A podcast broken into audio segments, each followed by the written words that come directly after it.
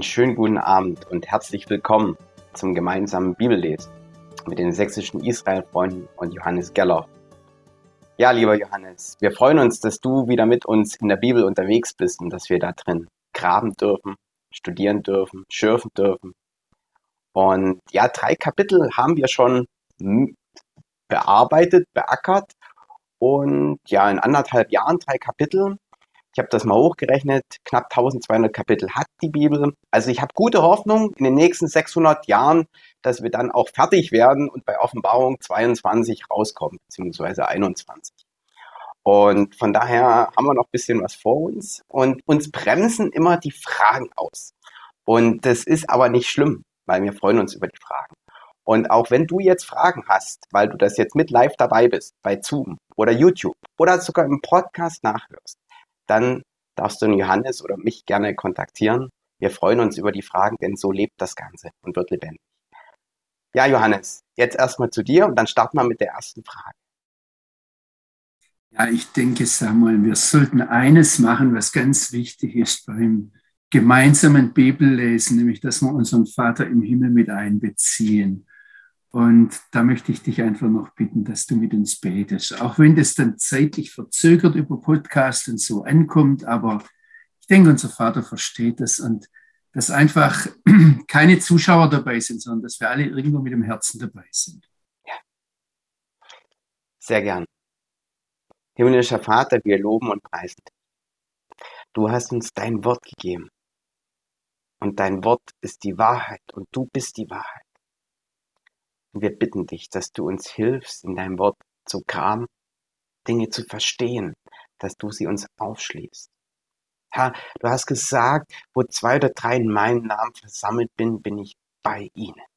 Und ich bitte dich, dass du uns diese Zeit jetzt, wie lange sie auch ist oder wird, ganz bewusst segnest, dass wir die Dinge verstehen, was du dir gedacht hast mit deinem Wort, mit deinen Menschen, wie du Beziehungen willst, wie du Dinge handelst und agierst und hast aufschreiben lassen.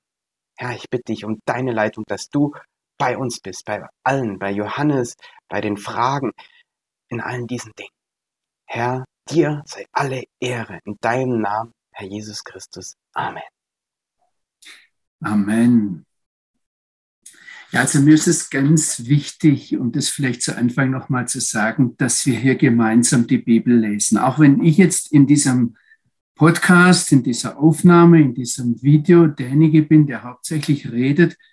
Ähm, mein Anliegen ist, euch bei eurem Bibellesen mit den Gaben, die der Vater im Himmel mir anvertraut hat, zu helfen. Also mein Anliegen ist nicht, das möchte ich ganz dick immer wieder unterstreichen, euch zu meinen dogmatischen Ansichten oder Erkenntnissen zu bekehren sondern ich will euch Handwerkszeug zum Bibellesen geben, euch helfen, euer Handwerkszeug beim Bibellesen zu verbessern, zu schärfen, geschmeidiger zu machen. Sagt ihr, was da drankommt. Und wenn ihr dann feststellen solltet unterwegs, dass ich eigentlich mit meiner Dogmatik, meinen Erkenntnissen, meinen Einsichten ganz falsch liege, dann ist das gar nicht so schlimm. Wichtig ist, dass ihr, jeder einzelne von euch, mit dem Vater im Himmel direkt ins Gespräch kommt. Und, und dazu soll das Ganze hier auch helfen. Und deshalb ist es auch nicht so wichtig, dass wir jetzt die ganze Bibel hier in den nächsten 600 Jahren durchmachen, sondern wir haben uns diese ersten Kapitel genommen, um, um ähm, ich sage jetzt mal, entscheidende Weichen zu stellen. Und ich, wenn ich mir das aussuche, dann denke ich da weniger ans Predigen und was für einen Nagel will ich jetzt reinschlagen und was müsst ihr unbedingt dogmatisch mitbekommen haben. Für mich ist viel, viel wichtiger, ähm, euch etwas, ich sage jetzt mal bei mir, in die Karten schauen zu lassen. Wie komme ich da dran? Was mache ich da jetzt? Und deshalb sind die Fragen auch sehr, sehr wichtig. Gut, lieber Johannes, Fragen sind sehr wichtig. Da wollen wir direkt starten. Die Anne und der Jochen, die haben beide eine Frage. Wir fangen mit der Anne an. Anne, bitte deine Frage. Beim letzten Treffen wurde am Ende gesagt, die Heimatlosigkeit sei eine der Gnadengeschenke oder so ähnlich hieß es. Und das habe ich so spontan nicht verstanden. Da wollte ich nochmal nachfragen, wie das gemeint ist. Ich meine, jetzt hatte ich ja vier Wochen Zeit, darüber nachzudenken und mir ist auch einiges eingefallen, aber ähm, es würde mich trotzdem interessieren, wie du das gemeint hast, Johannes. Anne, wenn ich dich nicht zu sehr quäle mit deiner Stimme, dann würde mich interessieren, was dir eingefallen ist.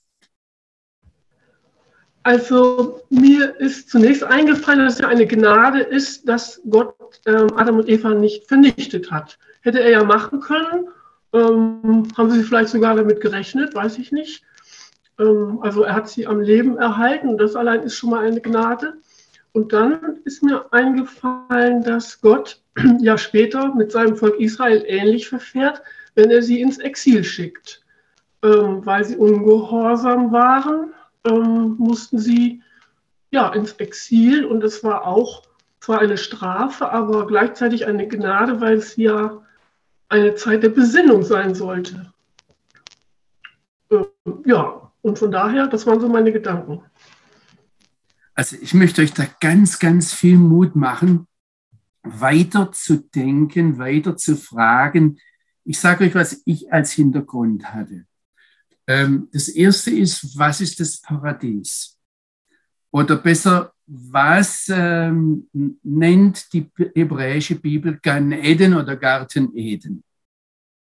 Und ich würde euch jetzt am liebsten eine Hausaufgabe geben, aber wenn ich euch da gleich verrate, auf was ich raus möchte, dann ist die witzlos. Also, ähm, aber ich sage es trotzdem mal, dann könnt ihr es vielleicht auch mit euch selbst machen. Ähm, nehmt mal einen Zettel und schreibt auf, was stelle ich mir unter Paradies vor? Das ist der erste Schritt und man darf jetzt nicht an den Ausgang denken bei diesem ersten Schritt. Ja? Also da, ich sage euch gleich eins, Paradies ist ganz bestimmt kein Schlaraffenland, weil ganz oft werfen wir das durcheinander. Und also wenn ihr den Zettel nehmt und einmal aufschreibt, was ist Paradies in eurer Vorstellung, Seid ganz offen. Ihr müsst den Zettel ja niemand zeigen. Und dann geht her in einem zweiten Schritt und versucht mal jede einzelne eurer Aussagen mit einer Bibelstelle zu belegen. Also da wisst ihr jetzt, warum man das eigentlich mit Schülern oder mit, mit in einer Gruppe machen muss, wo man, wo die, die Leute nicht wissen, auf was man rausgeht. Aber ihr könnt es ja auch mal in eurem Hauskreis oder so machen, ja. Einfach mal aufschreiben, alles, was ich denke, was ist Paradies, und dann zu sehen, gibt es dafür biblische Belege. Also ich sage euch jetzt kurz zusammenfassen. Ähm, ich denke, die Welt heute um uns herum, wie wir sie kennen oder zu kennen meinen, ist genauso gut, in Anführungsstrichen gut, wie das Paradies. Oder genauso herausfordernd. Wenn wir meinen, im Paradies hätte es das oder jenes nicht gegeben. Da hat es potenziell alles gegeben, wie hier auch. Die Frage war an die Menschen, und das ist die große Herausforderung, ähm, was wir damit machen. Und das ist jetzt interessant, äh, dass das eigentlich Entscheidende ist, was tatsächlich passiert ist. Und wenn ihr mal 1. Mose 3, Vers 24 aufschlagt, dann müsst ihr einfach zurückgehen in ein Kapitel, also von da, wo wir jetzt heute anfangen. Da heißt es im Vers 24, er, nämlich der Herr, vertrieb den Adam und, und dann heißt es, wer schken mikedem legan edenet hakrovim. Und er, ähm, ich sage jetzt mal, positionierte, er, er ließ wohnen östlich vom Garten Eden die Cherubim. Und das flammende, blitzende, sich um sich selbst so nach allen Seiten äh, äh, äh, drehende Schwert. Und jetzt, um was geht es? Also, es geht nicht darum, dass Gott den Menschen bestrafen möchte und er vertreibt ihn deshalb. Und es geht schon gar nicht darum, dass er, dass der Schöpfer eine Wut im Bauch hatte und die Wut jetzt rausgelassen hat sondern Lishmor et derech etzachayim heißt, um den Weg des Lebensbaumes zu bewahren. Und in diesem Bewahren steckt jetzt mehreres drin. Das heißt eines, das, das habe ich versucht, da so zu zeigen. Das heißt einmal, ähm, also dass der Mensch nicht zurückgehen kann und nicht zum Lebensbaum gehen kann. Das heißt aber auch zweitens die Möglichkeit zum Lebensbaum, also den Weg zum Lebensbaum zu bewahren, festzuhalten, weiter zu ermöglichen in der Zukunft. Stellt euch mal vor, wenn Adam mit allem, was er zu diesem Zeitpunkt, also am Ende von Kapitel 3, was das sein Leben auszeichnet. Und jetzt zähle ich mal zusammen, ihr könnt selbst noch weitermachen. Ich vermute mal, ihr findet noch mehr. Da war der Ungehorsam Gott gegenüber, die Rebellion gegen den Vater im Himmel, die Scheu, Verantwortung zu übernehmen und die damit verbundenen Ausreden. Und dann kommt eine Sache, die habe ich noch gar nicht so mit euch besprochen, aber die Kommunikationsunfähigkeit mit seiner Frau. Also bislang, was wir wissen von der Bibel, hat er ihr nur aus der Hand gefressen und hat über sie gesprochen. Das heißt, ihren Namen gegeben, so wie allen anderen Tieren auch aber richtig mit ihr gesprochen, dass da Kommunikation war, war nicht, zumindest wissen wir nicht viel davon. Und dann war das Versagen da im Blick auf die von Gott gegebene Aufgabe. Und das Fehlen, das ist jetzt eine ganz wichtige Sache, die, ich bin, bin begeistert über die Fragen, weil mich, mir die helfen, jetzt was vorzubereiten auf das, was kommt. Also das Fehlen jeder Möglichkeit, etwas geben zu können, etwas Sinnvolles zu schaffen, etwas zu produzieren, etwas hervorzubringen. Also wenn mit allem, was zu diesem Zeitpunkt das Leben des Adam auszeichnete, wenn er damit hätte ewig weiterleben müssen, und das bedeutet vom Baum des Lebens essen können, was ihm nebenbei gesagt nie verboten worden war. Ja? Also wenn Adam mit all dem ewig hätte weiterleben müssen, dann wäre das schlimmer gewesen als alles, was die Bibel jemals als Hölle, Gehenna, ewiges Verlorensein, ewigen Tod, ihr nennt, beschreibt. Dann wäre das schlimmer als alles, was wir uns unter den schlimmsten Qualen überhaupt vorstellen können. Geht nochmal die Sachen durch, die ich vorher gesagt habe. Und deshalb war die Vertreibung aus dem Paradies, das heißt die Bewahrung des Derech Etzachayim, des Weges des Lebensbaumes, ein Gnadenakt des Schöpfers und von der Liebe zu seinen Geschöpfen motiviert. Er hat nämlich hier in dem Augenblick, dass der Mensch nicht direkt mit dem, was er da fabriziert hat, ich sage es mal, in die Hölle gerutscht ist. Das war die Vertreibung aus dem Paradies. Diese Schränke, dieses, diese Mauer davor, dieses Bewahren. Und deshalb habe ich diesen Gnadenakt genannt. Aber, äh, Anne, ich finde große Klasse, dass du dir deine eigenen Gedanken gemacht hast. Und ihr kommt vielleicht noch zu ganz anderen Sachen. Ähm, denkt weiter, grabt weiter. Aber ich sehe, dass der, der, die Henrike und der, und der Jochen, das heißt, die Henrike sehe ich nicht, schon weiter dran denken. Aber jetzt hat der Samuel die Hand gehoben. Ich glaube, hallo Henrike. Ich glaube, zuerst kommt der Samuel nochmal dran. Also wenn man das zusammenfasst, hat Gott sozusagen die Erlösung ja mit eingebaut, dass der Adam in der Zeit des Lebens sozusagen die Möglichkeit hatte, äh, die Beziehung zu Gott wieder zu finden, beziehungsweise nachfolgende Generationen. Und wenn er dort vom Baum des Lebens gegessen hätte in diesem in dem Zustand nach dem Sündenfall, dann wäre er auf ewig getrennt gewesen von Gott. Dann wäre keine Erlösung, Errettung mehr möglich gewesen. Habe ich das so richtig zusammengefasst? Ja und nein. Seht mal ganz einfach die Schöpfung als einen Raum, den Gott geschaffen hat, damit wir sein Bild werden können. Angefangen, angefangen vom Adam. Da will er was formen und er möchte vor allem ein Gegenüber, das eigenverantwortlich ist und das aus freier, eigener Entscheidung, aus echter Liebe, nicht aus einem marionettenhaften Verhalten, ja, sondern aus einer echten Erwiderung, aus, aufgrund freier Entscheidung zu ihm kommt. Und da musste er eine, da musste er eine, eine Bremse einlegen, dass das nicht eine Eigendynamik entwickelt und dann ewig festgefahren wird durch ein ewiges Leben, bevor da was vorher da war. Ich möchte es bewusst so allgemein sagen, weil ich weiß, dass wir alle irgendwo fest ähm, ge, ge, gefressen sind in bestimmten Philosophien und ich, ich, ich möchte euch gern zum Bibeltext zurückkitzeln. Jochen, ich denke, also ja, du darfst. Okay. Johannes wäre nicht Johannes, wenn er mir nicht herausfordernde Gedanken mit auf den Weg geben würde, nicht nur jetzt, sondern schon mehrere Jahre. Und ich habe über die Schlange nochmal nachdenken müssen. Das ist ja wirklich ein Kuriosum. Die Schlange, erstes Mal steht da, dass sie listiger war als alle Tiere und sie konnte reden. Aber woher wusste denn die Schlange, dass wenn sie jetzt von dem Baum essen, sie zum einen äh, Gut und Böse kennen können und dass sie werden wie Gott. Wobei zu wissen, was gut und böse ist, wenn das alles ist, was ich von Gott dann äh, kenne und mehr weiß als vorher, dann ist es ja nicht sehr viel.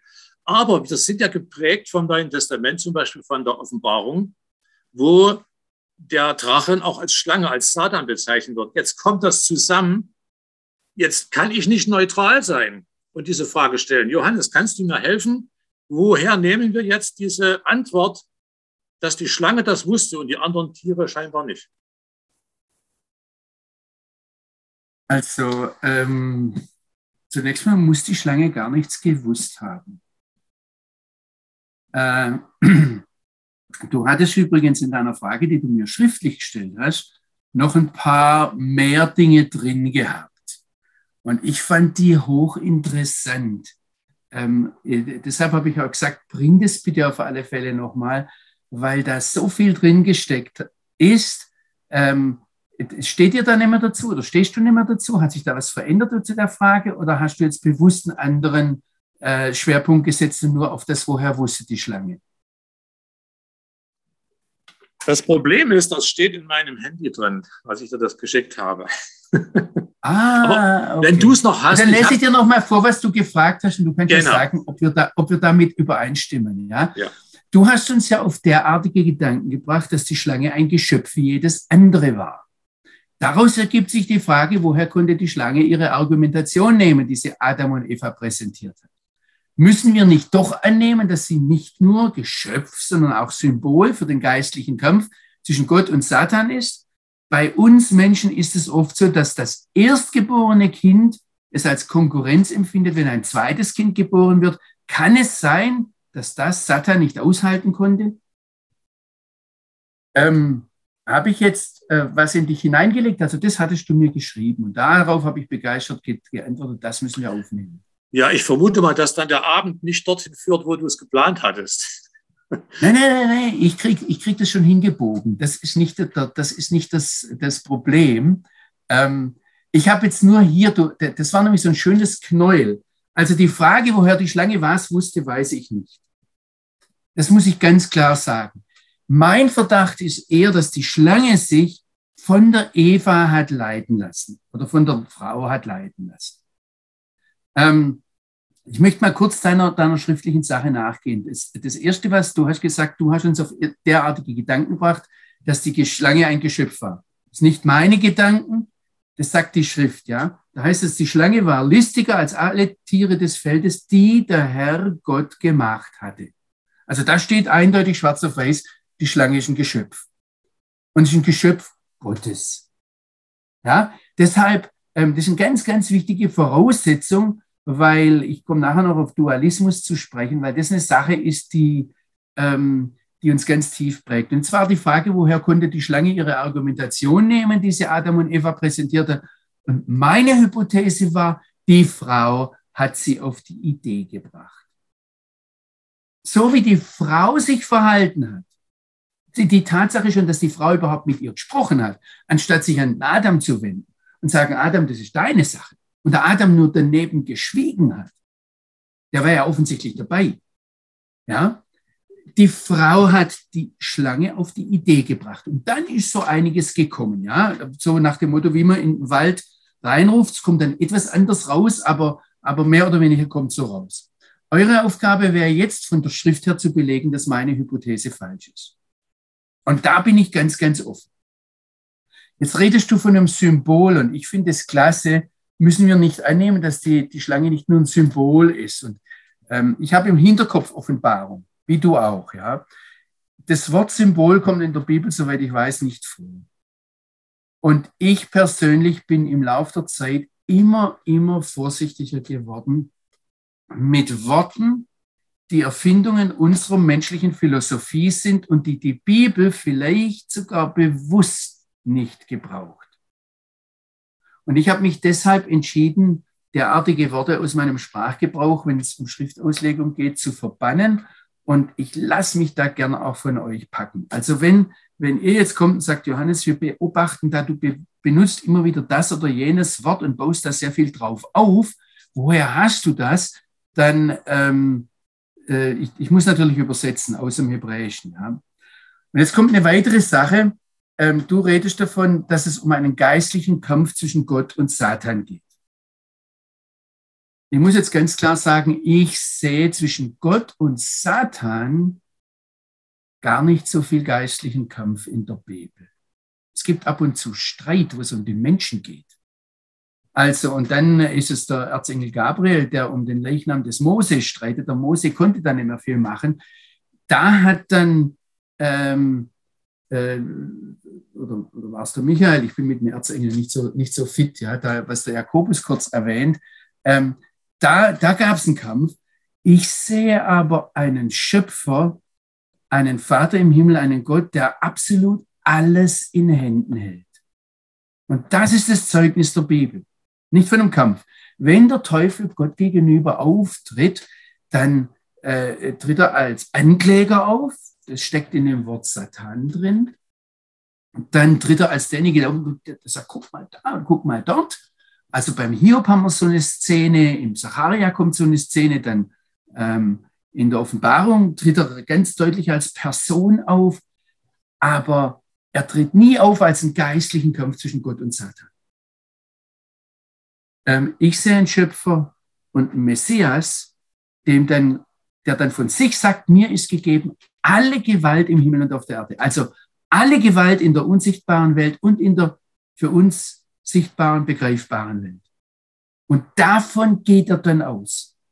Ich halte es für eine ganz, ganz wichtige Grundlage. Was ich mit euch gemacht habe im Kapitel 3 war ich dann, dass ich eine Wortstudie gemacht habe, wo ich einfach diesem, diesen drei Buchstaben Sin, Tet, äh, Nun nachgegangen bin in Hebräisch. Das ist Satan, ja, Sin, Tet, Nun. Und, und dann habe ich festgestellt, dass ähm, Gott Engel benutzt, um Menschen zu, ähm, ich habe vielleicht auch mal gesagt, satanisieren, ja, das gebrauchen wir heute in einem anderen Sinn, aber Les Satan kommt da, das ist also, dass er sie praktisch herausfordert. Also das, das klassische Beispiel, wo es zum ersten Mal vorkommt, ist, dass Gott einen Engel schickt und den Biliam in den Weg schickt. Und der Engel ist gekommen, um den Biliam zu kitzeln auf seinem Weg zum Balak. Wir sind und das, da, da schließe ich mich voll mit ein. Deshalb habe ich vorhin euch auch gesagt, ich, wo ich hin möchte mit euch und, und wo ihr mich herausfordern dürft. Wir sind zutiefst von heidnischem Denken geprägt. Und eine Sache davon ist dieser Dualismus, wo ein guter Gott ist, ein böser Gott und dann ein geistlicher Kampf zwischen den beiden stattfindet, ja. Und bei dem dualistischen Denken, jetzt müsst ihr das von der Bibel her sehen, bestehen immer zwei ganz große Gefahren. Die erste Gefahr ist die Gefahr des Götzendienstes. Dass wir jemanden anderen neben den einen wahren lebendigen Gott stellen und sagen, ja, der steht auf der gleichen Ebene, da, da, da findet ein geistlicher Kampf statt und wir wissen nicht so recht, wie und auf was das rausläuft. Und die zweite Gefahr beim Dualismus ist, wenn wenn äh, wir so äh, Spielball zwischen allen möglichen, also einer guten und einer schlechten äh, äh, Macht sind, ja, wenn wir so zwischen Licht und Finsternis hin und her gezogen werden, die große Gefahr ist, dass wir uns selbst aus der Verantwortung ziehen. Ich habe, glaube ich, in der letzten Zeit immer wieder Römer 16 betont, wo es heißt, da hilft uns Gott, aber es geht letztlich darum, dass er den Satan unter unsere Füße tritt. Also wir müssen da Macht übernehmen. Und ähm, ihr schreibt jetzt an, am Schluss, aber ich wollte auf den, den, den Abschluss eurer, eurer Frage schon noch rauskommen. Da schreibt ihr von menschlichen Analogien. Bei uns ist es doch oft so, ich würde da ganz arg aufpassen. Und jetzt kommt ihr auf den Erstgeborenen und offensichtlich bezieht ihr dort den Also so, er, er, er zieht einen Vergleich her und sagt, der Satan ist der Erstgeborene und dann kam der Mensch rein und, und er hat ihn praktisch als Konkurrenz genommen. Das steht nirgends in der Bibel. Der, das war immer nur ein Engel. Und Engel haben eine Entscheidungsmöglichkeit. Engel haben eine Rebellionsmöglichkeit. Aber sie sollten immer uns untergeordnet sein. Das ist übrigens die Gefahr im Okkultismus und in allen möglichen anderen, manchmal in christlichen Bereichen, dass man Engelmächte und Gewalten als was über uns Stehendes nimmt. Ähm, sie sind über uns Stehendes, wenn sie ein Werkzeug in der Hand Gottes sind, aber nie als eigenständige Macht, schon gar nicht in der Rebellion gegen den, äh, gegen den Schöpfer. Der Satan wird, um das ganz deutlich zu sagen, in der Schrift, soweit ich weiß, nirgends als das erstgeborene Kind bezeichnet. Und in Kolosser 1, Vers 15 ist es nicht der Satan, sondern jemand anders, der der Erstgeborene aller Schöpfung ist. Und äh, bevor ich da jetzt einsetze, weil das war für mich ein ganz tolles Stichwort, möchte ich äh, euch doch nochmal die Chance geben, zurückzufragen und nochmal einzuhaken. Sowohl dem Samuel als auch äh, äh, Jochen und Henrike, falls ich euch niedergebügelt habe. Ähm, äh, und an dem bei, also die, um die kurze Frage nochmal zu sagen, wenn es um die Frage geht, woher wusste die Schlange? Ich habe keine Ahnung. Ich glaube aber, dass sich so ziemlich alles darauf aufbauen lässt, dass Gott den Menschen geschaffen hat und dann den Engel da als Herausforderung geschickt hat, als, also so wie beim Biliam, und der dann gemerkt hat, Mensch, ich kann ja mit der, mit der, mit der, mit der Frau was machen. Und die, die ist ja ansprechbar und die, die geht ja auf mich ein. Und die hat ja den Einfluss auf ihren Mann. Und da hat, hat dieses Wesen, das wäre meine Hypothese. Ich stelle das jetzt nur dem entgegen, dass wir immer so diesen Dualismus nennen. Und da, ähm, äh, der Paulus redet übrigens auch, dass unser Kampf also nicht sein Kampf. Unser Kampf ist gegen, in Epheser 6, gegen Mächte und Finsternis, der unsichtbar, äh, äh, gegen Mächte und Gewalten oder Autoritäten der unsichtbaren, für uns unsichtbaren Welt. Für Gott gibt es den Kampf nicht. Ihm ist alle Gewalt gegeben. Das heißt, Jesus sogar ist alle Gewalt gegeben. Und Gott sowieso. Der war nie, nie an einem Punkt, dass er außer Kontrolle war. Samuel? Ich denke, zu der Frage wollte Jochen vielleicht nochmal. Ich habe dann ein anderes Thema.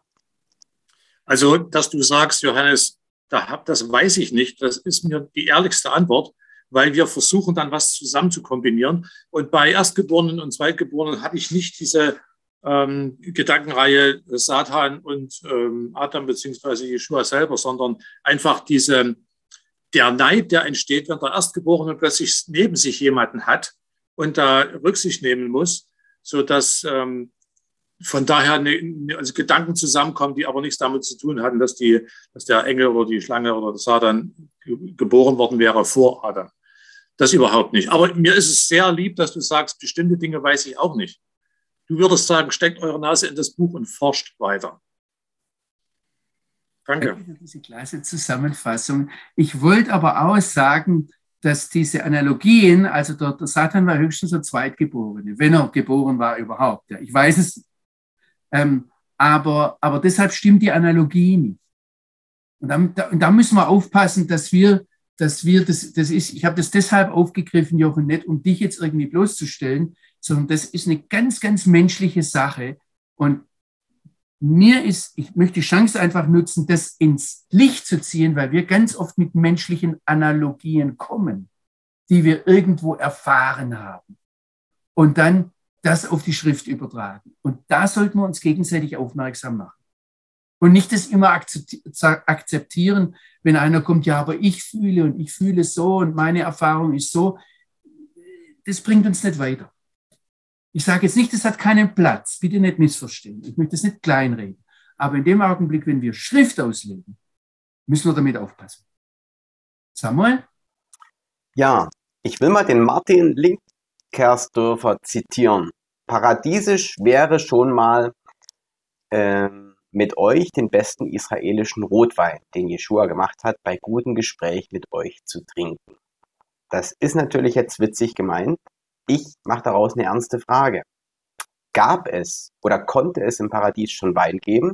Wein setzt ja Gärung voraus, Zersetzung. Es gibt die alkoholische Gärung ohne Sauerstoff, die Essigsäuregärung mit Sauerstoff, wenn man dann es ranlässt und unterbricht. Gab es denn Zersetzung, Gärung schon im Paradies, wo alles sehr gut war?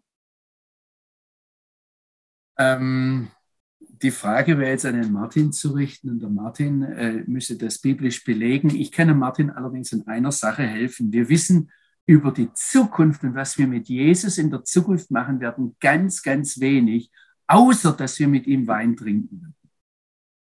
Ob das jetzt allerdings israelischer Rotwein sein wird oder französischer oder gar Württemberger, das weiß ich auch nicht. Ich weiß nicht, ob ich mich dann nur auf den israelischen festlegen würde. Ich hoffe manchmal, dass, dass Gott da breitere Möglichkeiten hat. Also, weil der Württemberger zum Beispiel hat was, ja. Aber das lassen wir jetzt beiseite. Das also Samuel, ob es im, im, Paradies gegeben hat, das, da, da, da müsste ich schlicht und einfach spekulieren. Über die Zukunft kann ich sagen, da die Zukunft vom, von früher vorhergesagt wird, kann ich mir es schon vorstellen, dass es sowas gegeben haben könnte. Okay. Gut. Gut. Da sind wir erstmal mit den Fragen soweit durch. Auch die erste Zeit ist schon ein bisschen rum. Wir wollen ja heute ja, ja. ins Kapitel 4 voranschreiten, ähm, aber auch uns Zeit für die Fragen und die Antworten nehmen.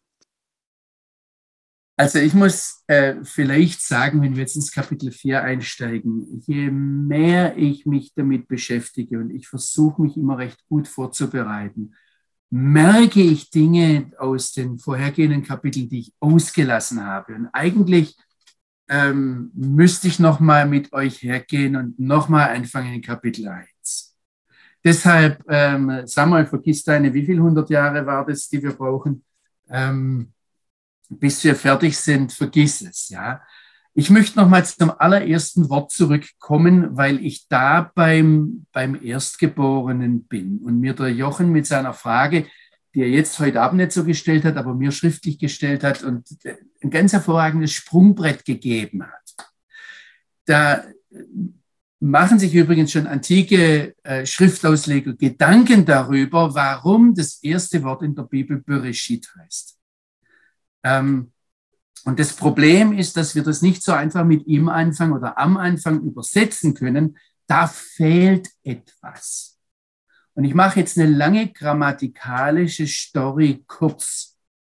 Am besten ist es zu übersetzen, wenn wir sagen, um des Reschit willen hat Gott die Erde oder Himmel und Erde oder Erde und Himmel geschaffen. Ja? Also um des Reschit willen. Und jetzt müssen wir eine Wortstudie machen. Was ist der Reschit? Und das ist der Erstling. Das kann der Erstgeborene sein. Das kann, ach, ich will euch jetzt eigentlich diese Wortstudie nicht vorwegnehmen. Das kann ähm, der Zehnte sein, den man abgibt. Das kann der Erstgeborene sein, habe ich schon gesagt. Übrigens, Israel ist Gottes Reschit, Gottes Erstgeborener. Sagt er auch gegenüber dem, dem Pharao, ähm, dass, dass äh, Israel sein erstgeborener Sohn ist. Und es ist eine ganz wichtige Sache, da mal drüber nachzudenken, was bedeutet es, dass das der Zweck der Schöpfung der Reschit ist, der Erstling. Ähm, das ist jetzt natürlich eine ganz tolle Sache, dass dass Jeshua, dass Jesus an vielen Stellen als Erstling bezeichnet wird, Israel als Erstling bezeichnet wird. Übrigens, Amalek wird als Erstling aus den Völkern bezeichnet. Ich will euch diese Wortstudie jetzt nicht abnehmen und nicht vorwegnehmen. Ähm, auch das, dass wir den Erstling geben sollen, ist, also könnte demnach ein Zweck der Schöpfung sein. Denkt da mal weiter. Wir kommen darauf noch zu sprechen, weil wir haben es jetzt, wenn wir in 1. Mose 4 anfangen, mit einem Erstgeborenen zu tun, nämlich mit dem Kain. Da heißt es, wer Adam ja da'et chava ishto. Adam, und jetzt ist die Frage, wie wir das übersetzen. Bei euch in den ganzen Bibeln steht wahrscheinlich Adam erkannte seine Frau Eva und die wurde schwanger und gebar den Kain. Das Problem ist, wann wurde die Eva schwanger? Wann hat der Adam seine Frau Eva erkannt? Ich sage vielleicht ganz kurz, was da dran hängt, gerade auch in der christlichen Theologie, hängt da dran, dass Sexualität und die sexuelle Gemeinschaft von Mann und Frau ähm, eine eine Folge der Vertreibung aus dem Garten Eden sind. Eigentlich eine Folge der Sünde. Das ist jetzt so das Erste, nachdem sie aus Eden rausgekommen sind, da haben sie miteinander geschlafen. Und das Interessante ist, dass hier das Hebräische sehr, sehr eindeutig ist und ich äh, kaum eine Bibelübersetzung kenne, die das zum Ausdruck, zum Ausdruck bringt. Was dann aber in der rabbinischen Auslegung sehr, sehr wichtig ist, dass da nicht steht, da Ha'adam et Chava ishto, sondern wer Ha'adam yada. Ähm, wenn wir das genau nehmen, dann heißt es, und Adam hatte seine Frau erkannt. Das heißt, Sexualität und die sexuelle Gemeinschaft von Mann und Frau sind nach Aussage der Heiligen Schrift nicht etwa Folge des Sündenfalls, oder jüdische Ausleger können sagen, na ja, jetzt durfte er nicht mehr ewig leben. Jetzt hat Gott den Weg zum, zum Lebensbaum unterbunden. Und da kriegt er jetzt als Ersatz dafür Nachkommen. Auch das funktioniert nicht. Sondern die Bibel ist ganz eindeutig. Und im ersten Buch Mose steht, also im ersten Kapitel steht es schon im ersten Buch Mose, dass das seid fruchtbar und mehret euch etwas ist, das vor dem Fall den Menschen gegeben wurde. Also wir müssen das eigentlich übersetzen, wenn wir das richtig wiedergeben wollen. Adam hatte Eva, seine Frau, erkannt. Und zwar im Paradies. Und zwar vor dem Sündenfall.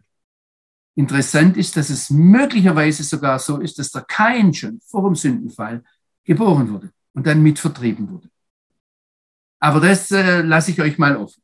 Nur die Aussage ist ganz klar, dass die Sexualität und die sexuelle Gemeinschaft etwas ist, das nicht Folge des Sündenfalls ist, sondern das schon vorher da war. Und es ist eine ganz wichtige Sache, dass uns, dass uns das klar ist. Wenn jetzt der eine oder andere kommt und sagt, ja, aber gerade in diesem Bereich der zwischenmenschlichen Beziehungen, da sehen wir es doch, da erfahren wir es doch, da begreifen wir es doch, dass das Sexualität und sexuelle Gemeinschaft von Mann und Frau vielleicht wie kein zweiter Bereich der, der Anstoß, die Ursache, der Ausgangspunkt für Schmerzen, Leid, Auseinandersetzungen und Tod ist.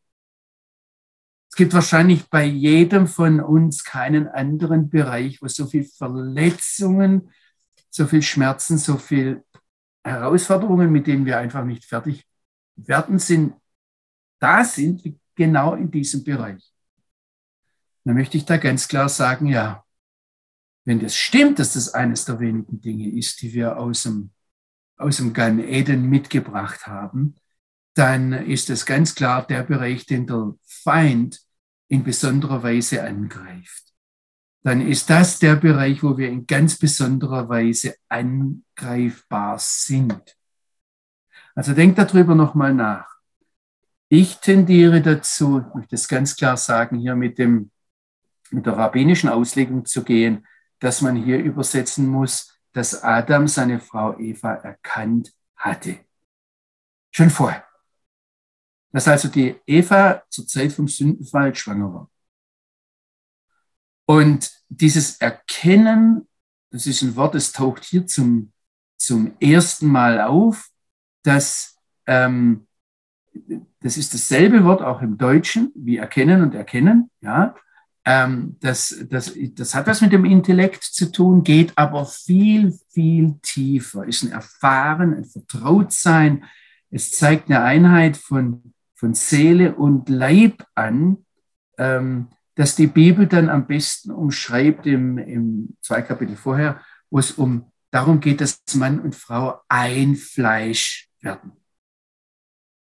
Also, ich weiß, noch einmal, ich komme selbst aus dieser Tradition, wo auch dann ganz viele Verklemmungen entstehen, weil man irgendwo tief innen drin nicht so recht weiß, wohin gehört jetzt die, die, die Frage der Sexualität. Gehört es zur guten Schöpfung oder gehört es zur gefallenen Schöpfung? Und dann kommen die Riesenprobleme dazu. Und die, das Erbe, das wir oftmals von unseren Eltern und Voreltern haben, was wir oftmals auch gar nicht wissen. Also wenn es um sexuellen Missbrauch und ähnliche Dinge geht, dann sind es Dinge, äh, da, da sind Belastungen da, äh, die, die, die, die werden oftmals nicht ausgesprochen. Ich möchte es ganz, ganz dick unterstreichen, dass in, in, im jüdischen Denken, im, äh, in der hebräischen Sprache die Ehe Kiddushin genannt wird. Heiligkeiten. Es gibt fast nichts, das mit so einer großen Heiligkeit im menschlichen Bereich bedacht wird und genannt wird wie die Ehe und wie die, die, auch die sexuelle Gemeinschaft von Mann und Frau, die mit Erkenntnis bezeichnet wird. Also es ist interessant, dass ähm, das ist der Talmud, der, der sagt, dass der Mann die Weisheit repräsentiert und die Frau das die Binah, das Verständnis, also die, das, das, das Verstehen. Und wenn die beiden zusammenkommen, Weisheit und Verstehen, dann entsteht Erkenntnis.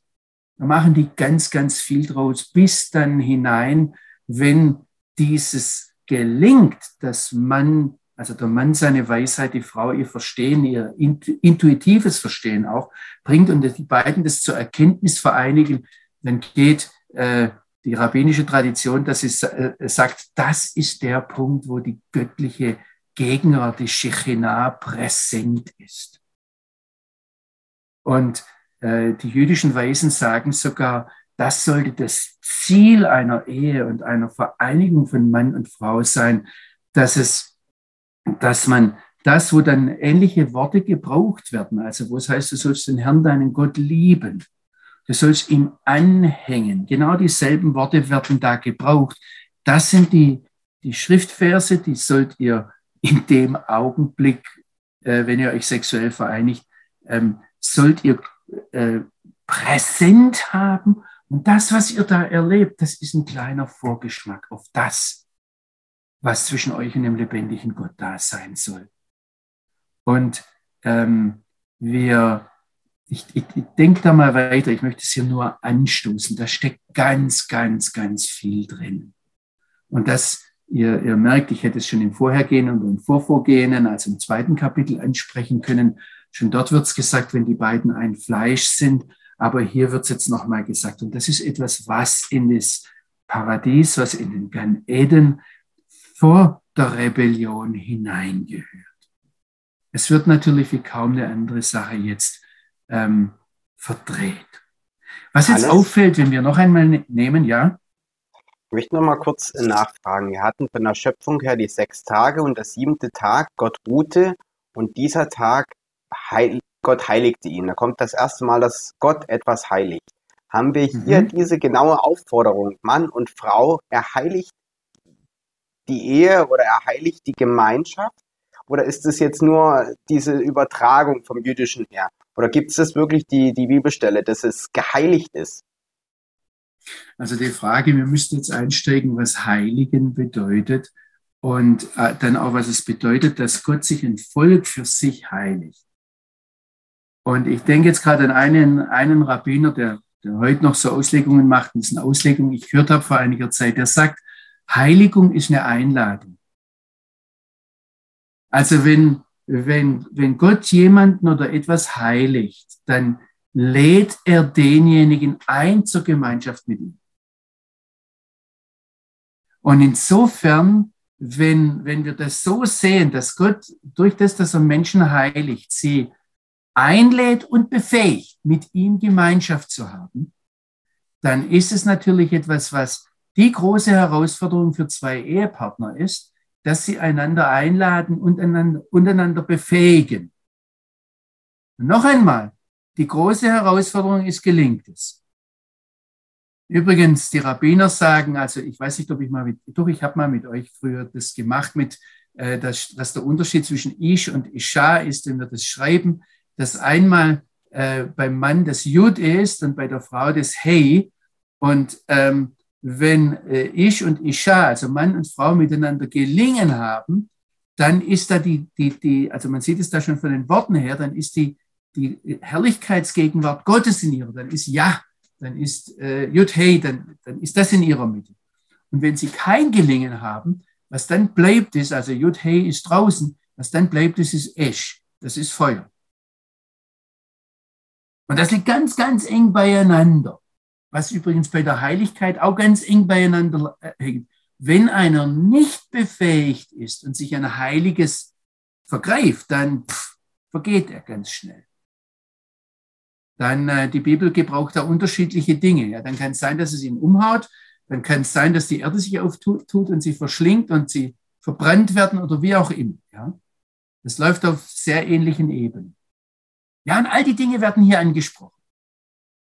Also ihr müsst sehen, bei all diesen Texten, da, da schwingt, da schwingt ganz viel mit, ja. Und ähm, noch einmal, hört nicht auf zu lesen, sondern fangt an, ja die Bibel zu lernen, nicht zu lesen, zu lernen. Kann ich weitermachen? Ja, gerne. Also ich bin bei diesem Satz, Adam et chava ishto, der Adam hatte seine Frau Eva erkannt. Und dann heißt es, Vatar vatelet et Kain. Und sie wurde schwanger und gebar den Kain. Das Interessante und was hier auffällt, wie nachher auch beim Abel ist, normalerweise heißt es, sie wurde schwanger, sie gebar ihn, sie sah ihn und dann gab sie ihm einen Namen. Wer hat dem Kain und dem Abel den Namen gegeben? Wird in der Bibel nicht gesagt. Haltet es nur mal fest. Das, es, es geht, es ist nur so, sie hat den Kain geboren. Und, ähm, und sie hat dann mit diesem Namen etwas, etwas äh, gesehen, etwas, es, es war für sie wie eine, ich sage jetzt mal wie eine Offenbarung, dass sie dann sich gefreut hat. Aber ich möchte kurz diesem Begriff kein nachgehen, damit wir hören, was da mitschwingt, auch wenn dann die Isha, wenn dann die Frau sagt, Vatomer kaniti ishet Adonai. Ich habe einen Mann erworben, übersetze ich das jetzt mal, mit dem Herrn. Das Wort, das hier bei Kain im Hintergrund gesehen wird, ähm, ist das Wort kaufen. Äh, so benutzt man es heute. Es taucht hier zum allerersten Mal auf, diese Wortwurzel.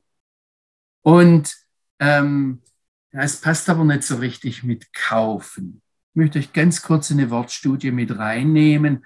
Ähm, das nächste Mal taucht es auf, da wird der höchste Gott in dieser Begegnung zwischen Abraham und Abimelech als Kone Shamayim Vaaretz. Wie übersetzt er es jetzt? Als Erwerber des Himmels und der Erde, als äh, meistens wird einfach bei euch über, übersetzt in 1. Mose 14, es taucht zweimal auf in 19 und 22, ähm, als der Schöpfer des Himmels und der Erde. Da steht dasselbe Wort.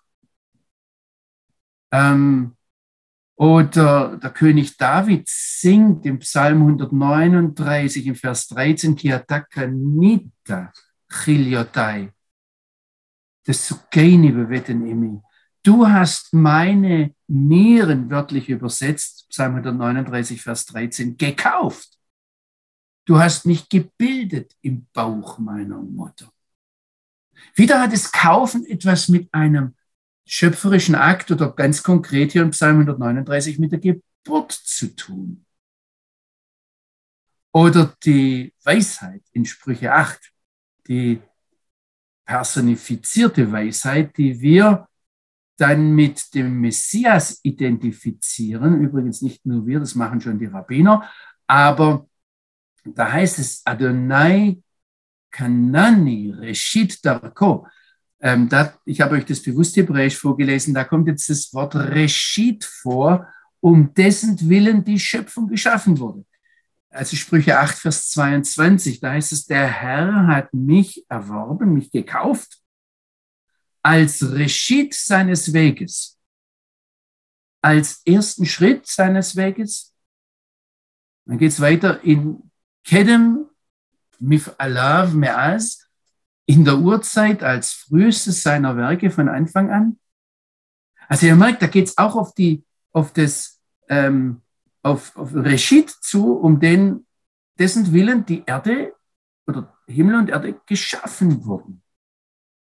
Ähm, wo das Wort Kana dann sehr oft, also kaufen, sehr oft auf, auftaucht, ist, wenn es um den Kauf von einem Land geht. Und was interessant ist, hier kommt jetzt schon das Land mit rein. Überhaupt beim Kain kommt das Land mit rein. Also das Wort kaufen taucht auf, dasselbe Wort wie im Wort Kain taucht auf, wenn der Abraham die Höhle Machpelah für 400 Silberscheckel kauft oder wenn der Jakob das für 100 Goldstücke das äh, ähm, ein Stück Land bei Sichem kauft oder wenn die Ägypter ihr Land und dann sich selbst durch Josef dem Pharao verkaufen. Da taucht überall das, das Wort Kana auf. Und jetzt ganz wichtig, es steckt im Namen Kain drin, für jeden, der Hebräisch kann. Was eng verbunden ist, ist das Wort Goel, ist das Wort Erlöser oder Bluträcher. Also wenn der Elimelech im Buch Ruth das Land vom, also nee, der Boas kauft im Buch Ruth das Land vom Elimelech, dann, dann kauft er, das ist dasselbe Wort, Dasselbe gilt dann auch, wenn der David den Tempelberg kauft. Was, das sicher, was da wichtig ist, es muss überall ein Preis bezahlt werden. Kaufen kostet etwas. Und ähm, ich würde euch da jetzt gern, also wenn ich mir das alles so angucke, vor Augen da durchlaufen lasse, ich würde euch da gern durch die ganze Bibel mitnehmen. Es gibt dann auch, dass Menschen gekauft werden. Bis dahin also nicht nur, dass Sklaven gekauft werden oder die Ägypter habe ich schon genannt, dass die sich selbst loskaufen, dass der Boas die Ruth kauft oder ähm, als die Juden aus der babylonischen Gefangenschaft zurückkamen, da haben sie ihre jüdischen Brüder, die an Nichtjuden verkauft waren, freigekauft. Ähm, der Gott Israels, heißt es mehrfach in der Bibel, hat sein Volk gekauft da ist manchmal jetzt geschaffen, je nachdem, wie der Übersetzer sich entscheidet. Und deshalb ist es ein, ähm, da, da, ist im Hebräischen dieser Ausdruck Amsula, das wird oft meistens übersetzt als Volk seines Eigentums. Das hängt auch mit diesem Kaufen zusammen. Aber mir ist jetzt ganz wichtig, dass, dass dieses Wort Kana, wo das Wort kein herkommt, ganz eng verbunden ist, untrennbar verbunden ist mit dem mit dem Wort Goel, mit dem Wort Erlöser. Aber jetzt halten wir mal zunächst fest, kaufen ist ein schöpferischer Akt. Das kann mit Schaffen, mit Schöpfen, also Schöpfer des Himmels und der Erde übersetzt werden. Es entsteht Leben, es ist Geburt drin. Das Kaufen tut in der Regel weh. Auf jeden Fall kostet es Mühe, Kraft, Geld, Besitz. Und ganz oft ist das Kaufen lebensgefährlich. Johannes? Also, ja? Also et Kain und Kaniti, also Kain und Kaniti, also kaufen und Kain, das verstehe ich. Das ist verbunden, das sehe ich auch hier im Text. Aber den Goel finde ich ja nicht im Text. Der taucht ja auch nicht auf. Ich habe mit euch jetzt eine Wortstudie gemacht. Ich bin diesem Wort Kana, wo der Kain herkommt, durch die Bibel hindurch gegangen. Okay. Und da stößt du automatisch auf den Goel. Okay. Das heißt, wenn ein, wenn ein Rabbiner eine, eine, eine, eine, und darauf gehe ich raus, eine Verbindung zieht zwischen Kain und dem Erlöser, dann ist es keine Erfindung, dann ist es keine Träumerei, dann ist es kein Schwachsinn oder keine Spinnerei, sondern dann ist es ganz schlicht und einfach zu gucken, wo kommt das Wort her, wo taucht es auf in der Bibel, mit was ist es verbunden. Okay, nur im Kapitel 4, Vers 1 steht es nicht drin. Gut. Nein, da steht das Wort Kana drin. Ja. Also auch wenn, wenn, wenn Adam, Abraham und, und Abimelech Gott als den Schöpfer des Himmels und der Erde bezeichnen, dann steht das Wort bara, dass er es geschaffen hat, auch nirgends drin. Sondern auch dieses Wort Kanas. Und, und dann muss man gucken, wo, womit hängt es zusammen. Dieses Wort Liknot, kaufen, erwerben, das verbindet hier ganz viel, ist wie so ein Knotenpunkt in der Bibel. Ja? So, ich möchte euch jetzt ganz klar sagen, wenn jetzt die Eva hier den, den, den, den kleinen Wargel sich da anguckt, der da aus ihr rausgekommen ist, ja, und dann sofort zu diesem hochtheologischen, prophetischen Satz kommt, Kaniti Ishe Tadonai, dann ähm, sagen da Texttheologen, die da rein wissenschaftlich dran gehen, zunächst einmal ganz klar, ha, da ist alles dunkel. Wir verstehen gar nichts mehr. Ähm, was bedeutet das? Was stimmt ist, aber das sind jetzt nicht mehr die wissenschaftlichen Ausleger, ist, dass dieser Ausruf, den die Eva hier macht, parallel steht zu 1. Mose 2, Vers 23, wo der Adam die Eva ansieht und dann erkennt Fleisch von meinem Fleisch und Bein von meinem Bein. Das kommt so von innen heraus. Wir müssen uns allerdings darüber im Klaren sein, sowohl der erste Mensch als auch die erste Frau waren viel näher am Schöpfer zusammen und dran als wir. Das heißt, die haben, ich sage jetzt mal, intuitiv viel mehr gespürt, gewusst als wir. Das ist übrigens eine interessante Sache. Wissen wir mehr, wenn wir viele Bücher haben oder weniger?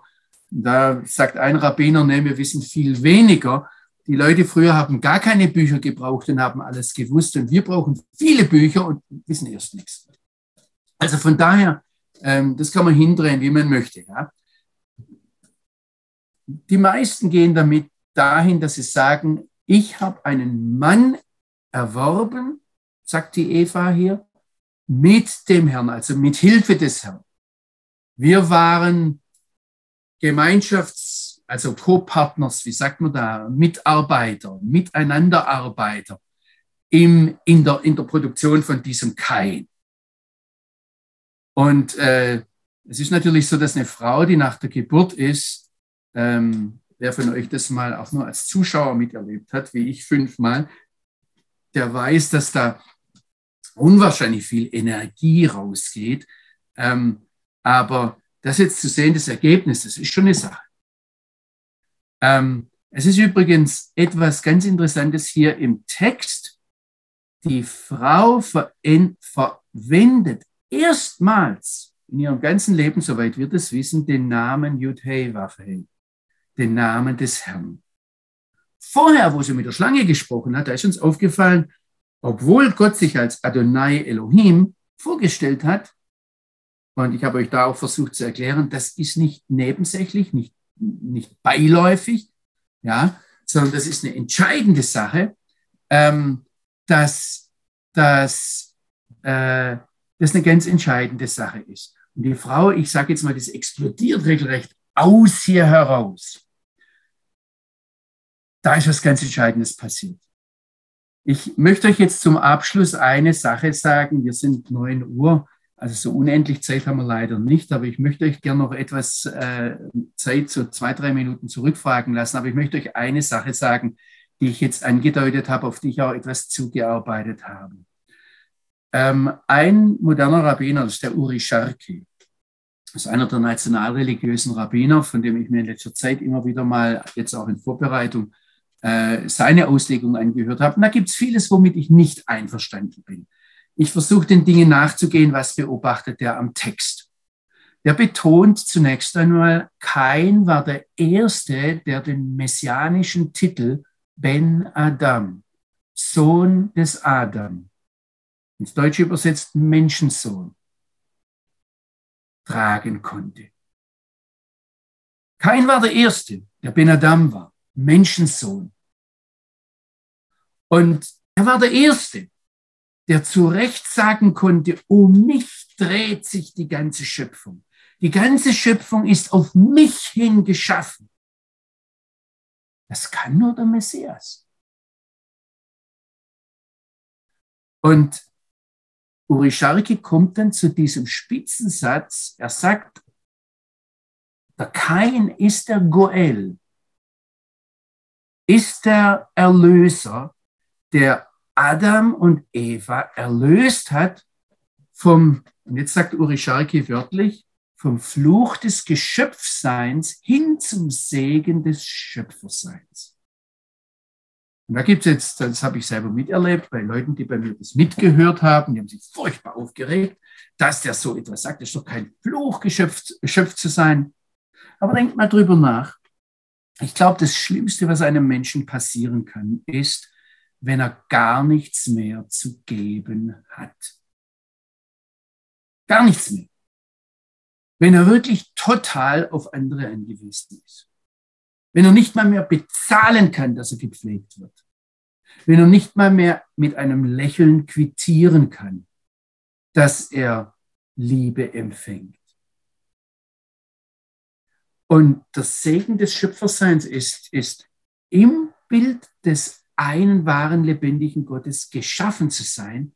Und achtet mal drauf, wenn wir, wenn die Schöpfung dazu gemacht wurde, dass wir unseren Erstling geben, dass wir das Erste geben, dann ist das Schlimmste, wenn wir so in uns verkrümmt sind, dass wir gar nichts mehr geben können.